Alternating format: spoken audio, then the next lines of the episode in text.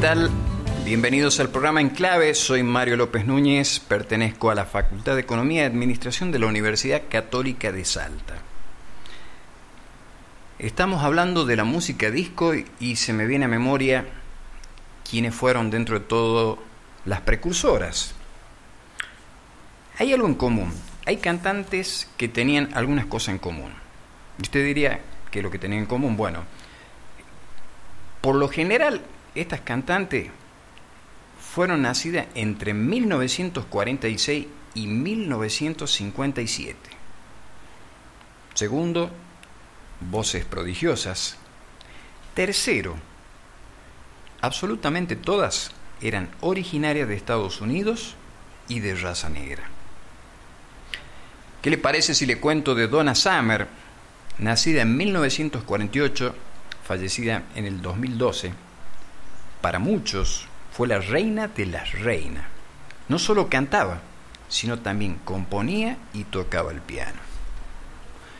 Gloria Gaynor, en 1949, fue la primera de todas ellas en tener impactos en los medios de comunicación.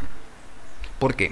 Comenzó con la banda Soul Satisfier hasta que un productor de la Meco, y su nombre es Meco Monardo, la convierte en una solista excepcional. Hay una persona que es poco conocida pero también talentosa, Amy Stewart, nacida en 1956.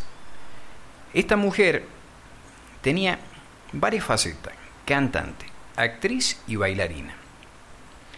Fue una mujer que llegó en 1979, cuando comenzó el auge de la música disco, y poder catapultarse al estrellato a nivel internacional.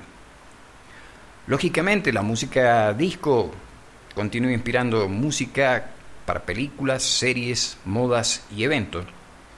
Realmente yo diría que son muchas, pero muchas, las artistas que mantienen esa esencia de la música disco y que podemos recordarla a través de las fiestas, la nostalgia o ese amor que se solía tener por las pistas de baile.